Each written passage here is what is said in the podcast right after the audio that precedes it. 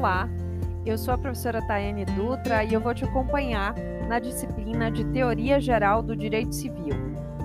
No episódio de hoje, a gente vai falar um pouquinho sobre os chamados microsistemas legislativos.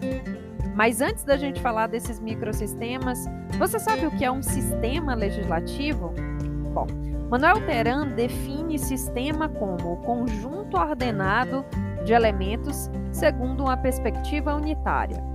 Já Celso Ribeiro Bastos define sistema como todo conjunto de elementos organizados de tal sorte que a alteração de um deles cause alteração no todo, e em que o significado de cada parte é dado pelo todo a que pertence, da mesma maneira que uma modificação qualquer de suas partes repercute sobre o todo.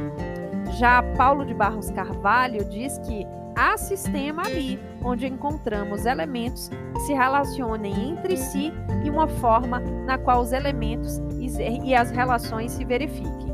Um grupo de unidades caoticamente reunidos não atinge o nível de sistema simplesmente pela somatória de seus componentes. Assim, é indispensável que haja um vínculo que enlace os integrantes, unificando-os numa organização coerente. Dessa forma, a gente pode ter um sistema nervoso, um sistema solar e também um sistema jurídico. Assim, o ser sistema requer um princípio unificador que presida o relacionamento das entidades que o compõem.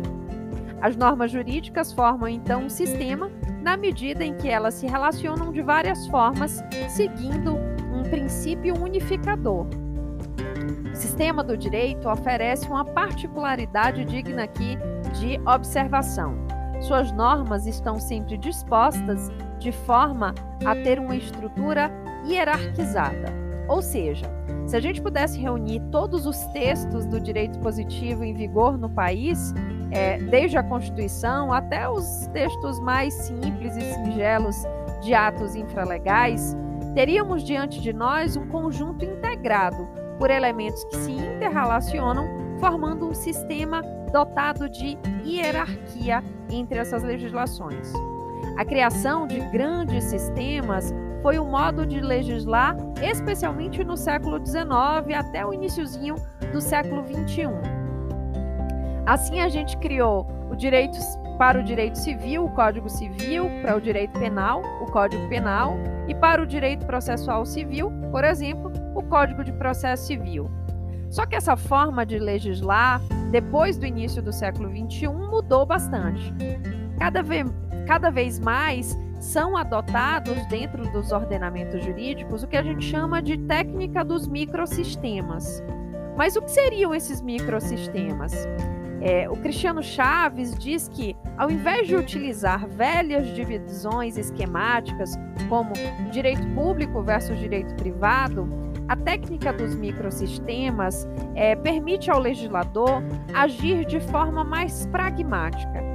A ideia é que se possa resolver ou regular problemas sociais, como, por exemplo, a questão do consumidor, dos idosos, das crianças ou mesmo da violência contra a mulher, a exemplo da Lei Maria da Penha.